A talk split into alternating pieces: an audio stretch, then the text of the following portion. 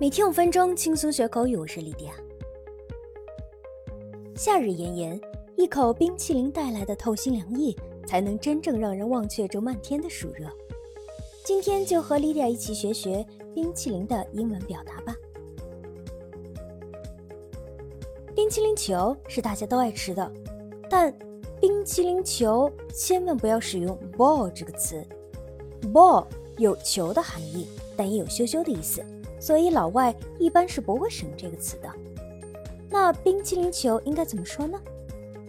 我们会使用 scoop，一勺的量。只要是舀出来、挖出来的东西都可以使用 scoop。For example, I want two scoops of ice cream, please. 我要两个冰淇淋球。那当然了，不是所有种类的冰淇淋都叫做 ice cream。我们来学学一些常见的冰淇淋的英文读法。第一种，冰棍儿，ice lolly。lolly 是糖果的意思，一些同学最爱的棒棒糖就是 lollipop。那冰棍儿也可以说成 ice pop 或 popsicle。For example.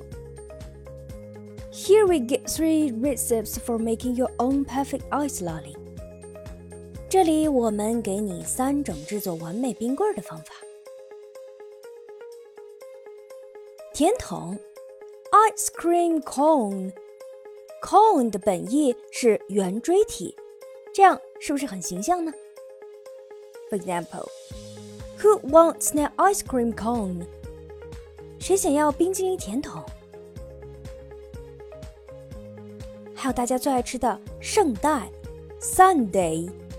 圣代一般由冰淇淋球做成，不过它里面比较丰富，除了美味的酱料和糖浆，你还可以选择加各种的配料，例如糖果粒 （sprinkles）、坚果 （nuts）、水果 （fruits） 等等。